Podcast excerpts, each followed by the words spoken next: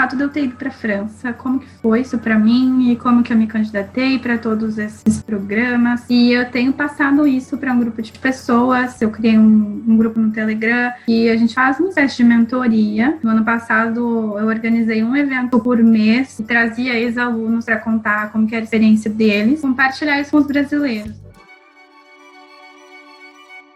Olá, pessoal. Aqui é a Bia do podcast e no episódio de hoje estamos com Mariana Kaori Kobayashi, que vai contar sobre sua história. Olá, pessoal. A Mariana Kaora Kobayashi é engenheira química formada pela Poli em 2017, com duplo diploma na França, pela ENSGTI. Vamos lá, com meu francês bem enferrujado, vai. École Nationale Supérieure Ingénie de Technologie Industrielle Fez seu mestrado na França pelo IFP e hoje trabalha com projetos de transformação digital na Total na França, setor de petróleo, e também é uma entusiasta de tecnologia e organizadora de iniciativas como Mulheres em Ciências de Dados. Obrigada, Bia. Adorei essa introdução. Então vamos lá, Mari. Conta um pouco mais como foi sua época de poli, sobre suas expectativas com o curso de engenharia química. Certo. Primeiro, eu queria contar como foi a escolha do meu curso. É até bem engraçado, porque hoje eu trabalho na intersecção da engenharia química com a parte de TI, de computação e dados. E naquela época, em 2012, quando eu entrei, eu passei primeiro em engenharia da computação, que era a minha segunda opção. Eu não passei na primeira chamada na engenharia química. Então eu fui lá e me inscrevi. Eu realmente fiz a matrícula para engenharia da computação e fiquei esperando a lista rodar. Mas eu fiquei muito na dúvida. Eu, eu gostava muito também de computação e fiquei nessa dúvida: será que eu faço? Será que é um sinal? Sei lá, né? Mas acabei me inscrevendo e fiquei na lista de espera. Aí a lista rodou e eu consegui a engenharia química. E aí eu fui, assinei, né? Fiz a matrícula para engenharia química e aí a vida seguiu, né? Comecei a fazer. Também naquela época eu tinha passado na Unicamp e lembro que no primeiro dia, na primeira, no primeiro ano de poli, ficou muito essa ideia na minha cabeça, martelando. Será que eu estaria mais feliz em, lá na Unicamp ou em outra faculdade, morando fora de casa? Então, essa foi uma grande dúvida que eu tive no meu primeiro ano. Foi, será que eu, morando fora de casa, teria tido uma experiência mais legal, uma experiência mais enriquecedora, eu teria mais liberdade? É, nunca vou saber, né? Também não é, acredito que não faria diferente, não me arrependo de ter feito o que eu fiz, mas na época foi uma dúvida muito grande, então acho que é muito normal. Mesmo vendo hoje que tudo deu certo, naquela época eu tinha muitas perguntas, muitas dúvidas, achava que estava tudo ruim, e é normal, né? Eu fiquei, eu peguei duas DPs, né? Eu reprovei de duas matérias, é, numérico e mecânica A, e aí eu fiz no ano seguinte, passei, é, numérico eu vendi EP, foi super bem. Então, acho que é realmente do momento, às vezes você acha que tudo tá despencando, né? Que tá meio frustrado, eu achava que ia ser diferente. E achava que talvez os professores seriam mais entusiasmados, que seria uma outra relação. Cheguei nessa conclusão no final do primeiro ano que não, que tudo estava bem, que eu estava bem, que é, não, não era para eu ter ido para outra faculdade, mas acho que ter esses altos e baixos na poli é bem normal, né? Muitas pessoas, acho que a maioria das pessoas já devem ter se perguntado o que eu estou fazendo aqui. E momentos bem difíceis de matéria mesmo, né? De eu não achar legal a matéria, de eu achar bem chato no começo do, é, da faculdade. E aí, quando eu comecei a partir da química, eu achei muito legal. Aí eu realmente me encontrei e falei, nossa, é isso mesmo, gosto muito. A engenharia química, diferente do que a gente pode achar antes de entrar, ela não, não trata de química em si, é mais de processos industriais, tudo que tem fluidos é, e essa gestão do, do processo. E aí eu achei muito legal, tinha bastante intersecção com a parte de modelagem, então aí também comecei a trazer um pouco dessa vontade de trabalhar com a computação, de trazer a tecnologia para o dia a dia da indústria. E foi aí que eu tive vontade né, de fazer o meu curso lá fora, no exterior. A gente contou aqui que nós vamos trazer um pouco dessa vivência no exterior. Eu acho que já começou aí, na, na parte de modelagem, que eu vi que o curso aqui na França era bem forte nesse tema. Mas voltando à Poli, uma coisa que eu gostaria de contar e também incentivar as pessoas a fazer é, curso de extensão. É, eu fiz Grêmio, eu fiz gestão do Grêmio, iniciação científica. Eu jogava tênis de mesa, basquete e vôlei. E foi uma das coisas que salvou a minha vivência na Poli no primeiro ano, quando eu estava muito frustrada com as aulas. E eu ia só porque as outras coisas me motivavam a ir, porque eu queria ir para o treino, porque eu queria eh, ir para o Grêmio, que eu tinha coisa para fazer, para resolver, para aprender, lidar com os funcionários, com a organização de festa, um monte de coisa que eu acabei aprendendo fora da sala de aula. E realmente foi o mais rico para mim durante os dois primeiros anos da Poli, até chegar na parte de química, foi todo esse ambiente extracurricular. É, mas acho que é bem isso mesmo. Né? Primeiro ano, ano de Poli, acho que é muitas dúvidas que passam, né? E é bem desafiante. E o Bien em si, grupo de extensão salva muito. Sim, achava super difícil. Às vezes também por eu estar cansada, não tava assim na vibe de estudar mais, né? De ter tanta dedicação enquanto a gente teve no vestibular, chegou no momento que eu queria mais descansar. E aí não era isso que a gente tem, né? Entrando na poli. É mais estudo e mais desafio. E aí eu fui aprendendo aos poucos, né? Que tinha que passar por isso. Legal. E de, então a gente já começou a falar um pouco disso, mas depois você foi para duplo diploma na França. Então você poderia nos contar sobre seus maiores aprendizados e seus desafios lá? Eu fui para duplo diploma em 2014. Então uma história sobre como foi ir para lá, né? Eu fui com uma bolsa que chama Braftec, organizada e a seleção é feita diretamente pela Química, pelo pessoal lá da Química. E quem ah, se candidata é realmente só o pessoal da Química, né? E esse ano que eu me candidatei, dentre as pessoas que foram selecionadas, eu fiquei lá embaixo, assim. Eh, no final da lista, eu fazia todas essas outras atividades. E eu devia ter um, uma média de 6 e 6, por aí. Então, não era aquela melhor nota do mundo, né? média ponderada para conseguir o um melhor intercâmbio. Não lembro exatamente, mas era por aí. E, e aí eu lembro que eu, o professor geralmente mandava só seis pessoas e eu tinha ficado fora dessas seis pessoas. E eu me descabelava, ficava, fiquei muito triste, assim, no dia que saiu o resultado é, da nossa, só da nossa colocação, né? O professor não falou quem ia, quem não ia, só deu uma lista dos colocados por nota. Simplesmente só por nota valeu a gente nessa primeira fase. E aí eu não estava entre as seis primeiras, e aí foi aquele desespero, desespero. Eu falei, ai, ferrou, não vou conseguir nenhum intercâmbio. Fiquei assim no fundo do poço. E aí no dia seguinte veio o professor e falou assim, gente, né, calma, fiquem calmos. É, a gente vai mandar 12 pessoas esse ano. Porque é o último ano do nosso acordo e a gente não tem certeza se o ano que vem a gente vai ter essas bolsas. Então, o que aconteceu é que todos os, os últimos anos a gente acumulou bolsas e a gente vai dar. E aí pronto, foi essa festa e essa esperança renovada. Então já vai aí uma mensagem, né? É, tem, tem saída, tem outras oportunidades. E mesmo se uma não der certo, vocês vão encontrar outra. E aí acabei indo, consegui, muito feliz. Fui para esse intercâmbio do Braftec, que é uma bolsa de duplo diploma. É, dada pelo governo brasileiro, né? E fui para a França, nessa universidade que você contou, NSGTI, que é voltada para processos industriais, com modelagem, com bastante programação, voltada para os processos de química. Aí eu morei um ano numa cidade que chama Pau, em português escreve PAU, o pessoal ria muito, porque chama pau, né? E aí eu contando para os meus avós, contando para minha família onde que eu ia, era o maior sarro, o pessoal dava muita risada. E durante esse período, eu tive a oportunidade de estagiar, depois a gente pode contar, se vocês tiverem interesse também.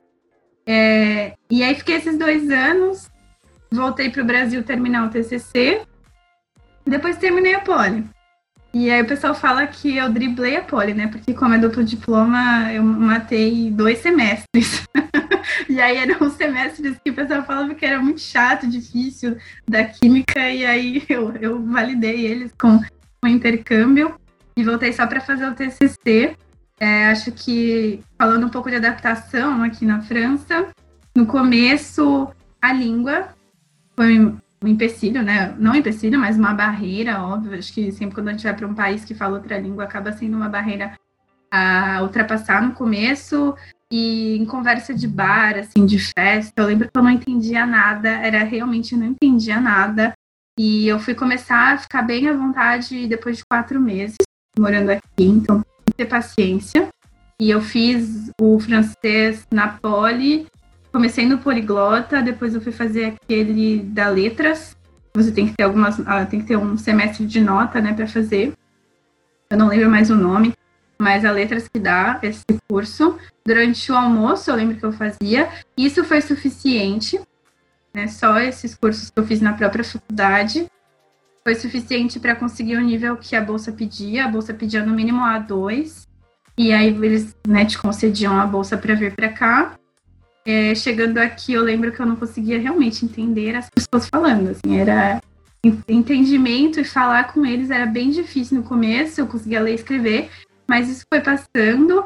Uma coisa que me ajudou muito foi sair com franceses, tipo, realmente tentar. Eu sei que parece clichê, mas sair, ir para para bar, para festa ou estudar, mas passar mais tempo com eles. Eu lembro que a gente era uns 5, 6 brasileiros e a gente se olhou um momento e falou: olha, a gente vai ter que ficar um pouco menos junto, né? Porque a gente não tá evoluindo muito no francês, né? Então, foi uma das coisas que a gente acabou fazendo, nós mesmos entrando nesse acordo de ficar mais com os franceses. Eu comecei a namorar um francês e aí o, aí o francês foi que foi. e Outros desafios, acho que a distância dos amigos e da minha família.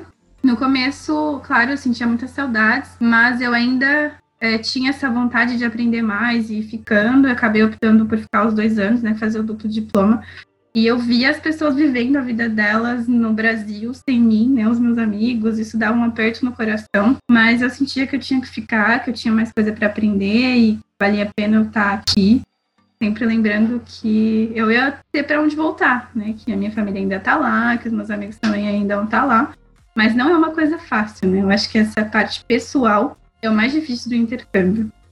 Ai, legal. E é legal também ver, as diferenças, porque você ainda era EC2, né? Então, duplo diploma acabava matando matérias difíceis. E aí isso acabou mudando na EC3, que na EC3 o duplo diploma só matava o ano de optativa. Sério? Eu não sabia. Nossa, então eu realmente tive sorte. Foi um dos últimos anos que era EC2. É. E aí, pacote fechado, assim, eu e a gente assinava o contrato e matava todo o quarto ano. É, o nosso matava. Eu sou o primeiro ano de EC3 e na EC3 mata o módulo vermelho, que é o quinto ano, que é. Uhum. São muitas optativas. Acabou que, que mudou, assim, um pouco. Mas acho que é bem legal, assim, até contar é, as suas experiências e tudo mais. Então, agora você poderia contar um pouco mais sobre as suas três experiências de estágio que você teve na Europa? Sim. E se vocês quiserem saber mais algumas coisas né, que eu não entrei no detalhe sobre o intercâmbio em si, me pergunta que a gente pode continuar também. Mas então, falando sobre estágios eu tive a oportunidade de fazer três estágios. O primeiro foi numa empresa belga, é, perto de Bruxelas, uma Luache, e é na área de minério, minério de cal e afins. E eu trabalhei no centro de pesquisa e desenvolvimento. Foi bem legal, um ambiente bem, bem internacional, o pessoal super aberto para outras culturas. Eu me senti super bem acolhida. Eu vinha da França, né? Eu tinha feito um ano de aula na França. E quando eu cheguei lá na Bélgica, eu me senti super bem acolhida. No meu primeiro ano aqui na França, eu me senti ainda um pouco assim, um peixe fora d'água. Mesmo que eu tinha os amigos brasileiros, não é a mesma cultura. É, os franceses são, sim, né, mais frios do que brasileiros, mais distantes. E eles já se conheciam quando eu cheguei. É como se alguém chegasse no segundo ano de poli. É óbvio que essa pessoa vai ter uma certa barreira para entrar no grupo que já existe, né? Ela entra, mas ela tem uma barreirazinha, né, a, a ultrapassar. Então eu senti isso sim. Quando eu cheguei na Bélgica, eu achei as pessoas super abertas, né? Eu não, não tô falando realmente no ponto de vista meu, pessoal, não sei se é assim com todo mundo, mas no trabalho foi bem legal. É, a gente falava em inglês, porque o centro de pesquisa tinha gente de todo canto, então não é um problema a língua. Eu falava francês na época, mas as pessoas lá falavam inglês, até porque tinha muitos papers, né? Coisa bem acadêmica, então todo mundo falava inglês. E foi um aprendizado muito legal, porque eram mini unidades, assim, de experimentos. Então, eu ponho a mão na massa, tinha que fazer os experimentos, tinha que fazer os cálculos, apresentar e desenvolver novos negócios. Então, era um, era um novo processo para tratar efluentes do minério, da produção de minério. Era bem legal, a gente conseguiu visitar a mina, é, e aí terminei o estágio, voltei para a França, terminei o meu curso na França, né? Como se fosse um quadrimestral na França. A gente tem aula, estágio, aula, estágio. Não é quatro meses, é mais que quatro meses as aulas, mas só fazendo um paralelo assim com o formato do ensino. E aí no último ano daqui da França, eu fui para a empresa que eu estou até hoje. Ela chama Total na área de energia, tanto energia solar e eólica, mas o forte mesmo é petróleo e gás. E aí eu fui para uma refinaria. Ai, nossa, achei maravilhoso. Falei, ah, vou para chão de fábrica, né? E, aí, no primeiro período, que eu fiquei lá seis meses, assinei um contrato com a Universidade Francesa. E sim, brasileiro pode fazer estágio, não tem nenhum problema. Eu, como brasileira, não tenho passaporte europeu, só brasileiro. E eu não tive problema nem em fazer estágio na Bélgica, nem em fazer estágio na França. Nunca foi um problema. E aí, eu fiz esse estágio aí na França. E é, as minhas tarefas eram calcular consumo energético e propor melhoria para consumo energético da planta toda, como que a gente diminui nosso consumo, diminui rejeito de CO2. Era bem legal.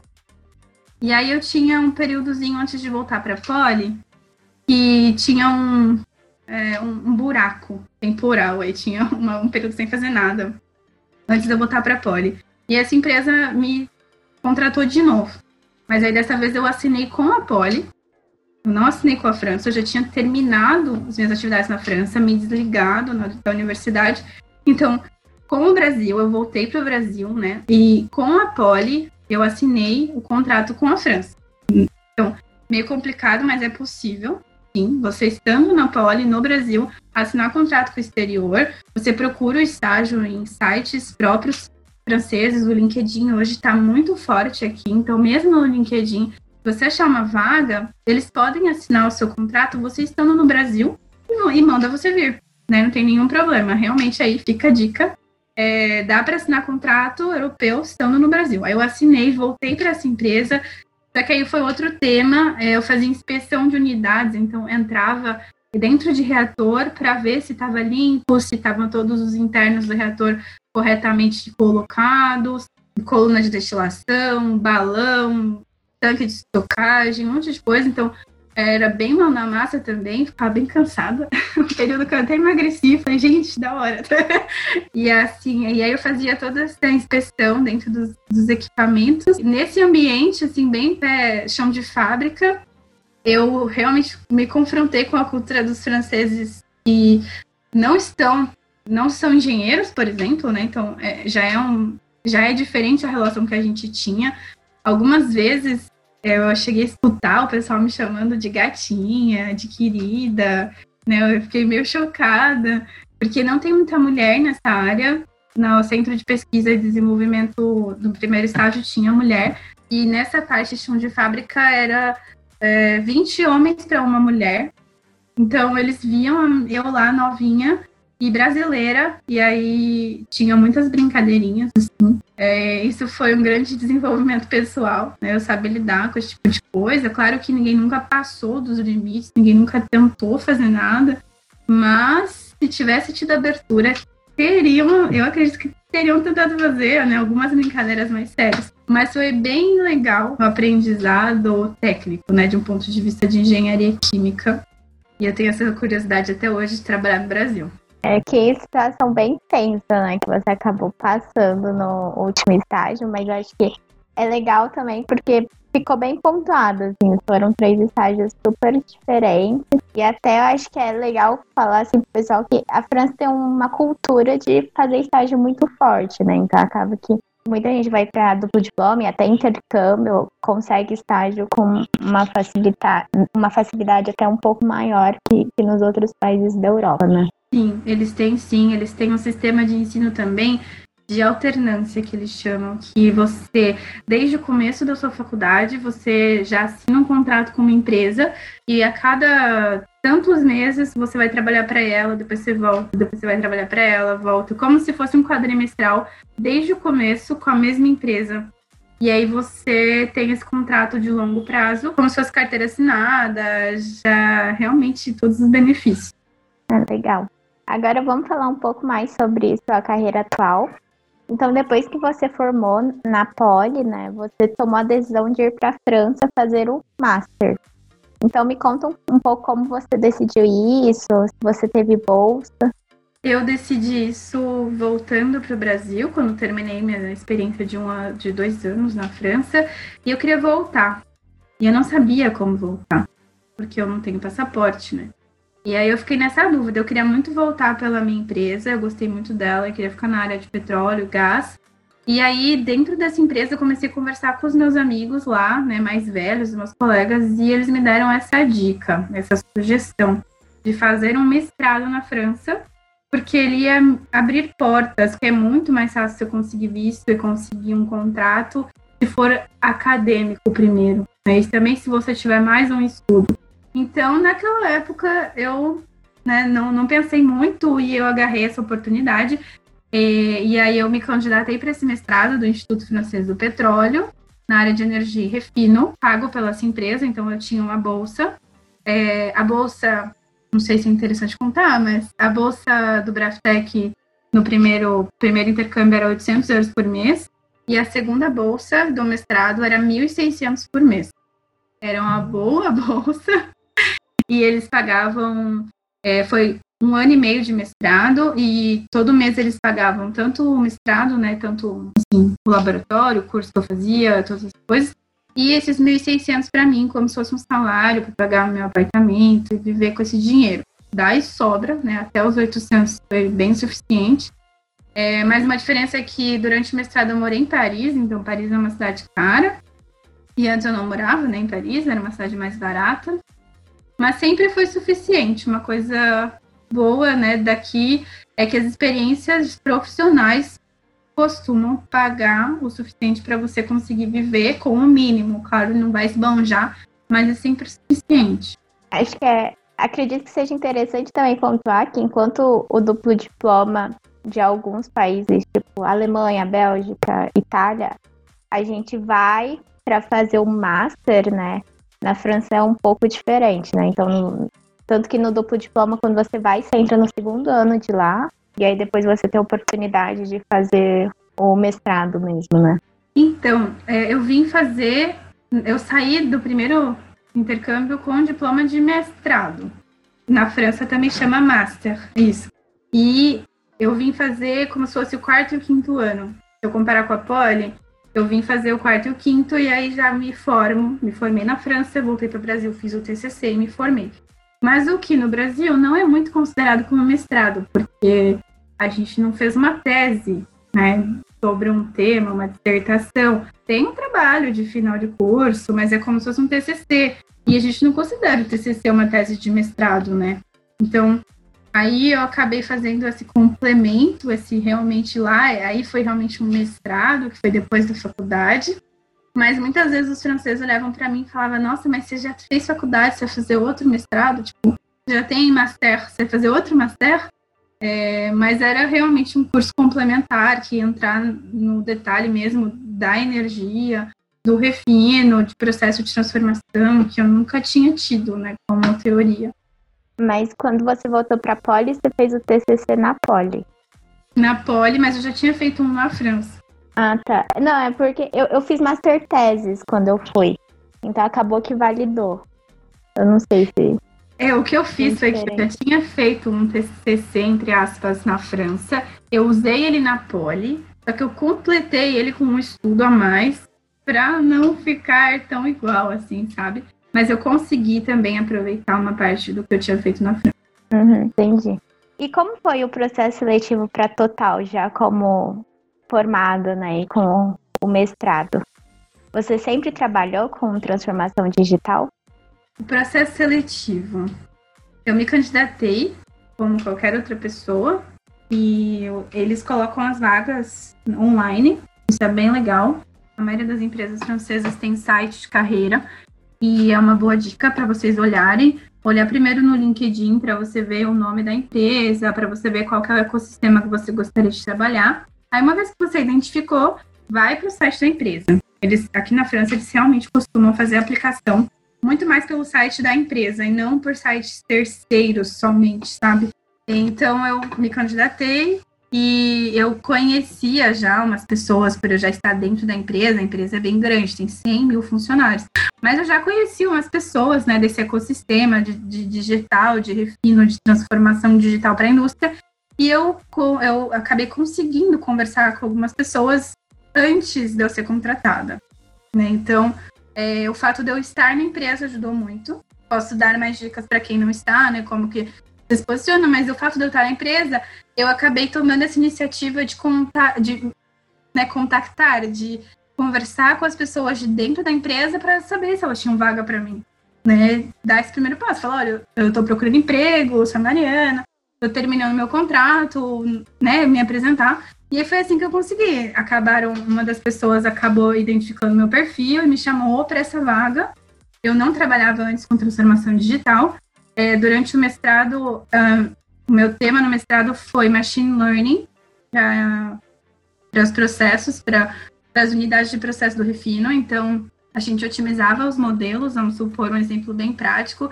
Tem uma unidade que tira enxofre do combustível. Então, para tirar esse enxofre, a gente tem uma série de processos que vão acontecer, reator, separação, coluna de destilação e etc. Todo esse processo a gente modeliza com código, realmente faz um código em C, é, não é C normal, mas é, é .NET. Então a gente faz esse código e gera executáveis, programinhas que vão rodar no Excel. E aí o nosso cliente, que vai ser um engenheiro de processos lá, ou a pessoa que, por exemplo, vai comprar a matéria-prima ou vai analisar as unidades, a gente dá para ela um, um, visual, né, um, front-end no Excel e ele roda o modelo lá. E é, o meu objetivo é otimizar isso e substituir para o modelo de machine learning.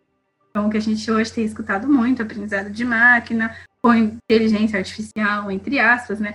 Porque era muito mais baseado nos dados técnicos, nos dados da planta, dados de modelo de processo. Então, aí eu usei, comecei a aprender. Como eu falei, eu sou engenheira química, não conhecia tudo isso. Aí eu aprendi realmente no período do mestrado. E uma coisa que os franceses têm, eles são é, bem abertos a te ensinar. Eu achei, né? Mesmo não só o francês, mas no mercado de trabalho como um todo. Não precisa ficar com medo, você não sabe, você vai aprender, né? Novos, novos aprendizados, novas tecnologias. Geralmente as pessoas no mercado de trabalho são muito menos acadêmicas que a gente que está saindo da faculdade, né? Quando você está saindo, às vezes você acha que tem que saber tudo.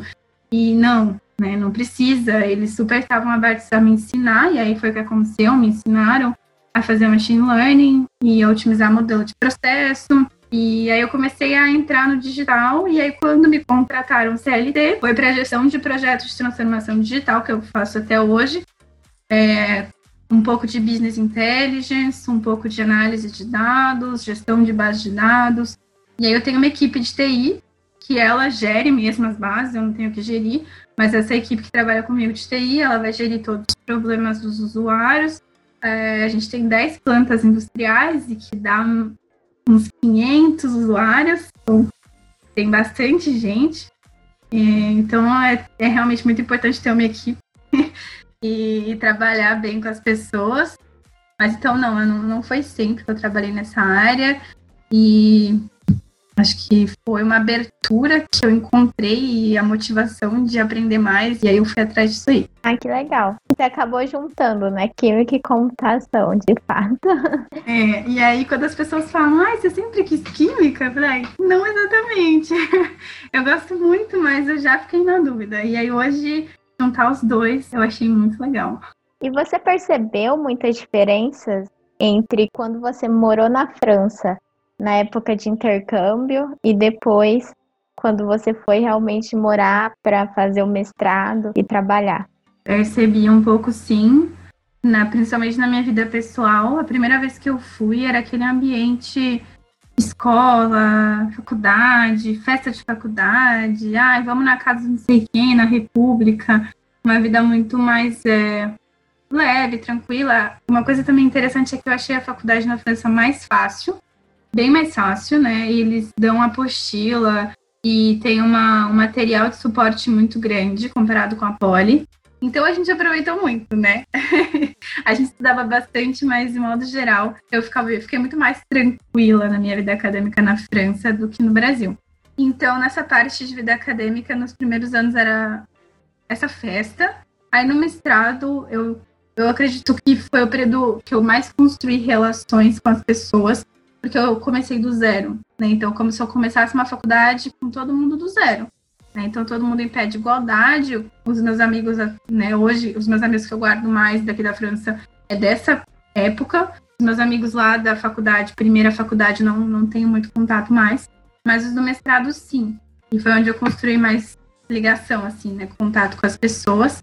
Mas chegando agora na vida de trabalho, realmente me deu uma, não sei, um choque de realidade. Eu acho que não só. Acho que estando no Brasil ou estando aqui, acho que todo mundo vai passar por isso. Você sai desse mundo da faculdade, que você está aprendendo, que você tem menos responsabilidades, e que você passa a pensar, ah, vou morar sozinha. Eu já morava, né, sozinha, fazia seis anos e pouco, mas daqui para frente não é mais faculdade, né? Vida de trabalho, acabou a vida acadêmica, minha tem que pensar na carreira.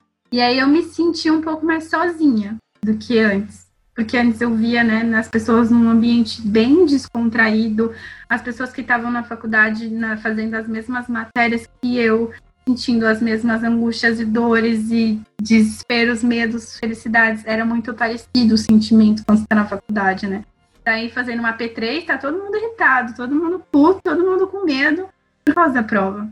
E agora na vida de trabalho, o sentimento é muito diferente. Cada um tá numa fase da vida, cada um tem um passado. Então eu me sinto mais sozinha, mas eu acredito que no Brasil isso não seria tão diferente também né? Acho que você saindo dessa fase de acadêmico para ir para a vida do trabalho tem essa mudança muito grande. Mas também tem o fato daqui, né, dos franceses eles também terem uma cultura diferente da nossa. Hoje em dia eu acho que já aprendi a lidar, né, e estou mais acostumado, mas eu vi diferença sim. É, eu acho que é, é bem diferente, né? Você ir para duplo diploma, sabendo que você tem a data que você vai voltar. Uhum. E aí depois você ir para realmente morar, né? E até é, negócio de trabalho, é, brasileiro tem o happy hour, né? Não sei como é aí. Ah, a gente saía antes da pandemia, né? A gente saía a cada 15 dias, pelo menos, mas era a maioria das vezes eu que agitava, eu que falava, gente, vamos sair, vamos não sei aonde, nananã. E aí o pessoal ia, né? Não eram eles que agitavam, mas o pessoal ia. É mas eles costumam ser mais sérios mesmo, ou eles não ultrapassam o limite, não ultrapassam tanto o limite da vida pessoal. É, só algumas raras pessoas que você dá essa liberdade de ter essa, essa ligação assim mais íntima. Ah, mas legal. Agora a gente vai para perguntas dos nossos seguidores, feitas no Instagram do podcast. Então, primeira pergunta do Guilherme Prado. Qual foi a maior dificuldade em conseguir uma vaga na França? Hum, uma coisa que eu posso contar, eu falei, né, que a gente não tem dificuldade em conseguir o contrato, mas não foi sempre verdade. Nós, como, como brasileiros, eu quero dizer, né? Eu, quando vim para o mestrado, tinha uma empresa, a ExxonMobil, também é de energia petróleo, e por eu não ter passaporte, ela não me aceitou, por exemplo ela queria europeu, porque o processo de contratação é mais fácil. Né? Tem menos taxas, menos difícil, né, digamos assim, fazer toda a papelada com uma pessoa que é europeia. Então, existe sim algumas empresas raras que às vezes vão querer europeu, mas aí você esquece ela, você fala, bom, deixa ela para lá, ela não me merece, e você vai encontrar outra coisa, que aí vai ter muita oportunidade sim. É, toda a parte de papelada burocracia na França é bem chato, então tem que fazer, infelizmente, acho que em qualquer país fora do nosso país a gente vai ter, a gente vai ter sempre mais trabalho com a lei, com o governo, com visto e papel, isso é bem chato mesmo. E para conseguir a vaga na Total, olha, eu não acredito que foi difícil, na verdade. Porque é, foi meio natural para mim eu ter continuado lá, né, na minha vaga de CLT, né? E como eu vinha de vários contratos seguidos com a mesma empresa, desde 2016 eu estava na mesma empresa, é, então eles já me conheciam, né? Então acho que não foi tão difícil. Para mim, o mais difícil foi o primeiro contrato, contrato de estágio. Realmente, esse contrato de estágio, lá em 2016, que abriu todas as portas para mim, foi o mais difícil de todos. Porque eu tinha candidatado para muitas vagas dessa, dessa empresa e nenhuma dava. Ele sempre batia a porta na minha cara, batia a porta, batia a porta. No meu segundo ano aqui, no meu segundo Desculpa, no meu primeiro estágio, eu também tinha candidatado para Total. Acabei indo para a Luarte porque ela me aceitou, né? Mas eu candidatava, candidatava, candidatava, aquela empresa que você quer trabalhar, você quer trabalhar. E eu sempre mandava para várias, várias, várias vagas e nunca dava certo. Era uma porta fechando na minha cara atrás da outra, assim. E aí, no dia que deu, né? É, encontro de águas, acho que quem nunca recrutou não tem como saber o quanto uma data de chegada é importante, por exemplo, eu estou disponível 1 de janeiro, mas a vaga ela tem que, ela só pode começar 1 de fevereiro. E aí eu vou fazer o que durante um mês? A empresa não vai adiantar por minha causa, né? A maioria das empresas aqui na Europa não faz isso. Então, se eu não preencher os critérios, não adianta eu espernear. E muitas vezes eu não entendia isso, sabe? Foi difícil eu começar a entender isso, realmente aceitar. Hoje em dia que eu contrato pessoas que eu vejo como esse, essas regrinhas da empresa são, são chatas e a gente tem que seguir. Então, para mim, acho que o mais difícil foi a primeira contratação e eles me aceitarem, né, por eu não ser, por eu não fazer uma das aquelas na França tem aquelas top escolas, né? E a minha não era dentre essas. Então, às vezes eles nem olhavam meu currículo, nem olhavam, porque eles não conhecem a Poli, né, aqui na França. Então, não adianta nada eu valorizar uma minha escola no Brasil que não conhece para fazer estágio. Então, acho que o mais difícil foi a primeira. E quando deu certo, os contratos foram mais fáceis. Eles já me conheciam, então me contratava também pela pessoa, pela entrevista dinâmica e coisas pessoais. Você falou que você tinha, para o primeiro estágio na Total, você tinha já se inscrito em várias vagas, né? O que você acha que foi diferente para você conseguir finalmente ser aceita na vaga que você foi?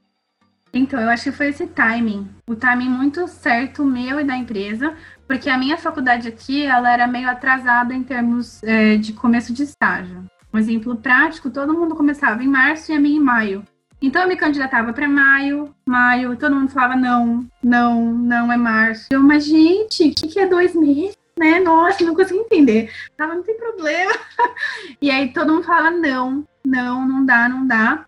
É, e aí essa era para maio. Eu falei, nossa, né? Então, assim, uniu esse timing meu com a empresa. E acho que foi durante a entrevista, né? Eu sei que eles entrevistaram três pessoas que deu essa, deu essa desempatada. E aí, em termos de entrevista, foi realmente mostrar bastante motivação de aprender. E hoje, vendo do outro lado, de quem contrata, eu prefiro muito mais contratar uma pessoa que às vezes não tem todas as competências prontinhas mas que vai ter muita vontade, que não vai fazer corpo mole, que vai aprender, né? Do que uma pessoa que já está pronta. Nossa, nasceu pronta aquela pessoa, super inteligente, pronta, mas que ela não vai atrás de novas coisas, que ela não vai me propor, que ela não vai realmente estar ali, assim, de corpo e alma para um estágio. Então, acho que naquela época eu acabei mostrando isso, e aí foi o que fez a diferença. Ah, legal. É, agora outra pergunta do agora do João Rodrigues. Existem chances reais para que esse feito sem um duplo diploma no exterior? Tem sim.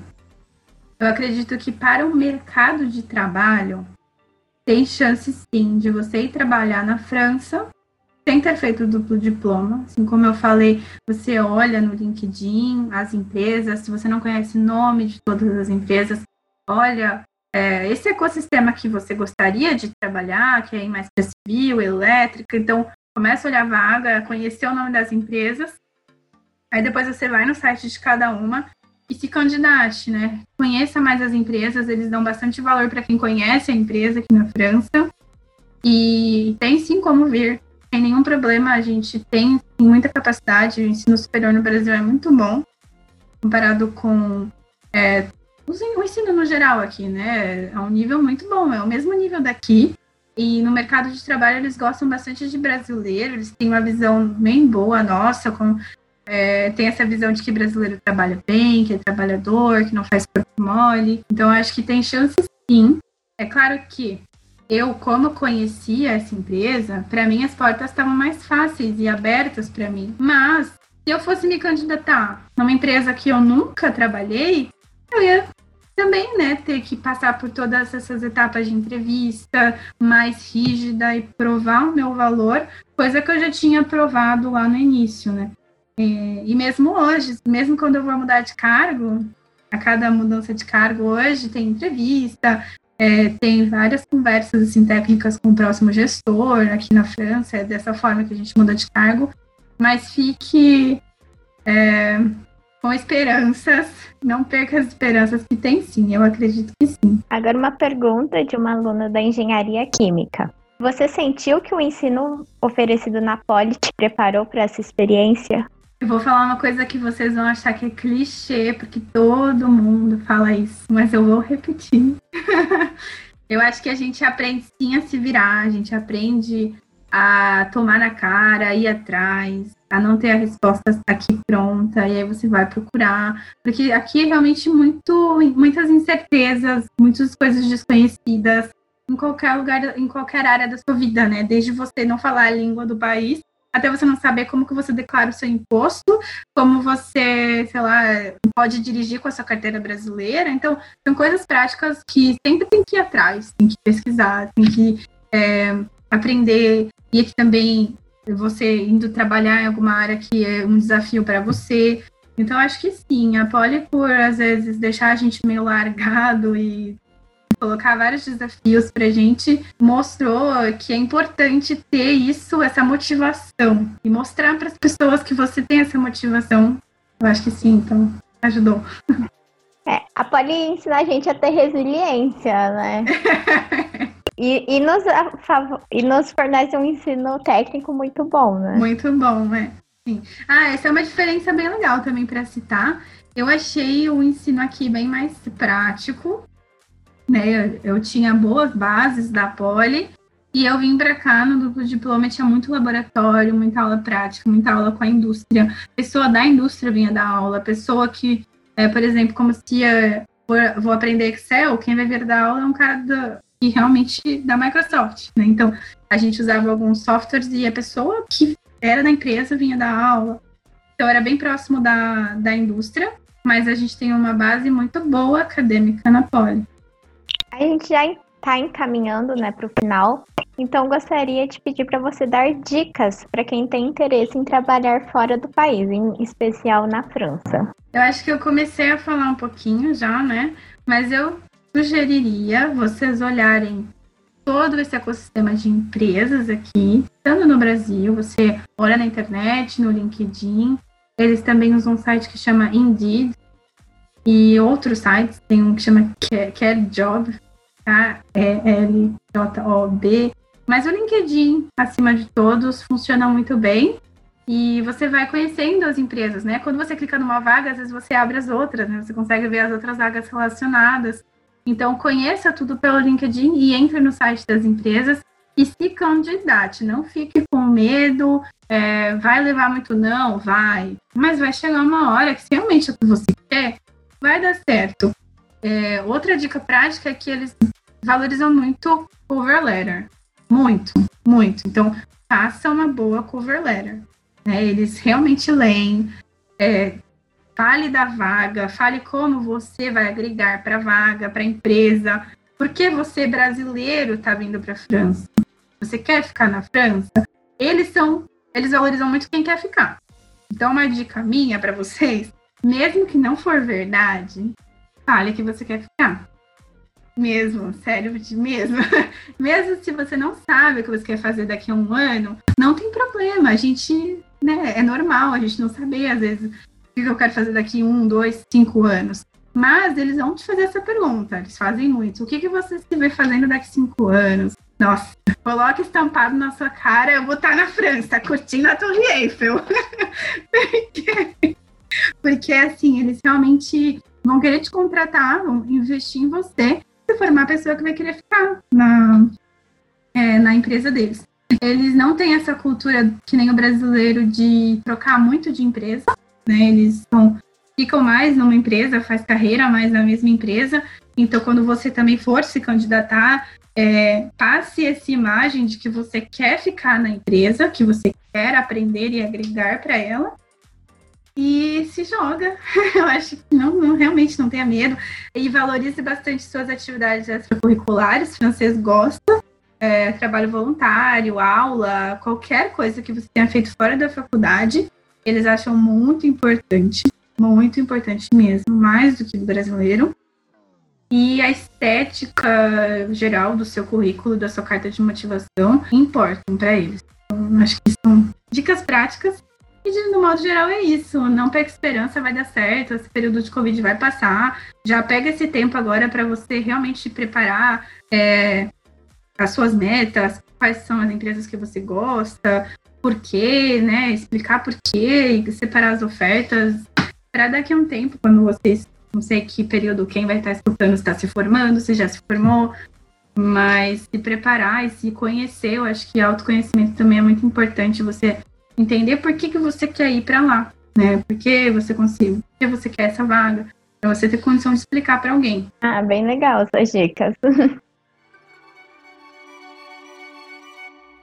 Agora a gente vai para a parte de ping-pong, são perguntas bem curtas e rápidas.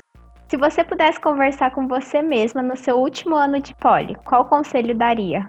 Engaje mais em projetos de empreendedorismo na Poli. Conheça mais esse núcleo, que acho que tinha sido criado há pouco tempo na minha época. Uhum. Um livro que você recomenda ou que está lendo? Eu gosto muito de poesia e textos curtos, como Carpinejar, o Picaur. E eu, eu, outro livro fora desse tipo é um livro do Adam Grant, que chama Originals, que é o último que eu estou lendo. Ah, é muito bom, Originals. Quem te influenciou? Em que área? Pode ser alguém que te inspirou, que te mentorou, pessoal ou profissional. Hoje em dia, eu admiro muito a Camila Achute, que ela está fazendo um trabalho de trazer a programação para a vida das crianças e do ensino básico fundamental. Ela criou uma, uma empresa de aulas e ela está nesse rumo do empreendedorismo. E ela fez USP também, mas na área da computação. Admiro muito o trabalho dela e ah, de, de todas essas mulheres que ousam realmente sair da caixinha, dar esse passo. Eu pretendo queria muito dar espaço fora da minha caixinha e, e investir mais né, em empreendedorismo. E estou caminhando para isso. Então, acho que esse tipo de, de, de carreira, de trajetória me inspiram muito. Ah, legal. E na sua trajetória você com certeza já ouviu muita gente, já se desenvolveu, mas tem algum aprendizado que você recebeu ou que você desenvolveu sozinha e que agora está passando para frente? E qual é esse aprendizado? Eu acho. Queria citar três pilares. O primeiro é o fato de eu ter ido para a França, como que foi isso para mim e como que eu me candidatei para todos esses programas. E eu tenho passado isso para um grupo de pessoas. Eu criei um, um grupo no Telegram e a gente faz uma espécie de mentoria no ano passado, eu organizei um evento por mês e trazia ex-alunos para contar como era a experiência deles. É, então, compartilhar isso com os brasileiros. E aí tem vários brasileiros do, do, do Brasil todo, né? Não é pessoal da Poli em si, é, inclusive tem bem poucas pessoas. Quem estiver escutando aqui tiver interesse, é, eu vou até contar como você acessa isso agora nesse segundo ponto.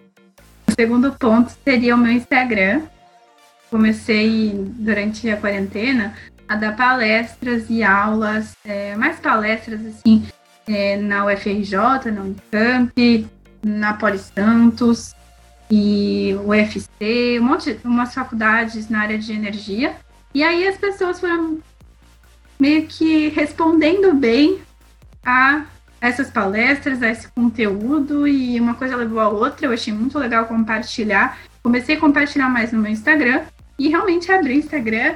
E antes ele era pessoal, e aí hoje eu é, transformei ele em uma coisa mais profissional, chama mari.goalsdigital. E essa é a minha jornada, né, referente à minha jornada também dentro do digital, porque eu sou engenheira química e hoje estou só trabalhando com tecnologia aplicada à indústria, também estou aprendendo muita coisa eu não sabia até ter que fazer e executar. Então, essa jornada para se tornar, entre aspas, digital. E aí eu tento compartilhar o máximo que eu posso lá. E o último, eu comecei a dar aula no ano passado, na faculdade que eu fiz na França. Nessa que eu fiz no duplo diploma. Ano passado eu comecei a dar aula para os alunos do último ano de tecnologia de transformação digital, como que a gente aplica na indústria, e também de ciência de dados com Python aplicado na indústria. Eu acho que é isso, e isso tudo tem me deixado muito apaixonada, tanto pela tecnologia quanto pela educação. E é, eu encontrei nisso uma forma de, de retribuir um pouco do que eu já aprendi. Nossa, bem legal. E eu acho que vai muito de encontro com o que você comentou dos professores, né, das faculdades da França, que acabam é, sendo pessoas da indústria mesmo e que voltam para ensinar. É uma realidade bem diferente, porque você, como estudante, acaba tendo bem mais contato, né, com o mercado de trabalho. Muito legal. E todo mundo siga a Mari, né, gente, no Instagram. Vai ficar o Instagram dela aqui. Então vamos seguir. Ai, Bia, até queria trazer uma outra informação e um convite aqui para todas as politécnicas e também politécnicos que estão escutando a gente hoje, é, de seguir e fazer parte do Clube Minerva, que é um grupo de politécnicas que se uniu no ano passado, no dia 8 de março ele foi criado, com o objetivo de fomentar e trazer discussões sobre equidade de gênero na faculdade e nas carreiras STEM, carreira de engenharia, e outras áreas do conhecimento, e principalmente dentro da Poli, né, é trazer essa discussão para o nosso dia a dia. A gente conseguiu organizar alguns eventos no ano passado, por exemplo, com a Juliana Azevedo, que é CEO da P&G Brasil, e com a professora Lied também, diretora da Poli. O ano que vem, nesse ano, né, a gente tem várias ideias de continuar organizando eventos. Então, quem quiser tiver, quem tiver interesse, é, segue o grupo Clube Minerva nas redes sociais, vocês vão encontrar no LinkedIn, no Facebook e no Instagram também. Muito obrigada, Mari, para todo mundo que está acompanhando o podcast. A gente está nas principais plataformas de podcast, na Apple, Spotify e Google. Também estamos no Instagram e no Facebook. Muito obrigada pelo tempo. Obrigada, foi um prazer. Se vocês tiverem alguma dúvida, quiserem tirar Alguma dúvida, comentário, sugestão, só me procurar. Também pode procurar no LinkedIn, Mariana Kobayashi, vocês devem me achar. Ou no Instagram e estarei aí disponível. Boa sorte para todo mundo no que vocês quiserem fazer nesse ano. Repete ser... seu Instagram, Mari. o Instagram é mari.goalsdigital. E o LinkedIn, Mariana Kobayashi. Obrigada.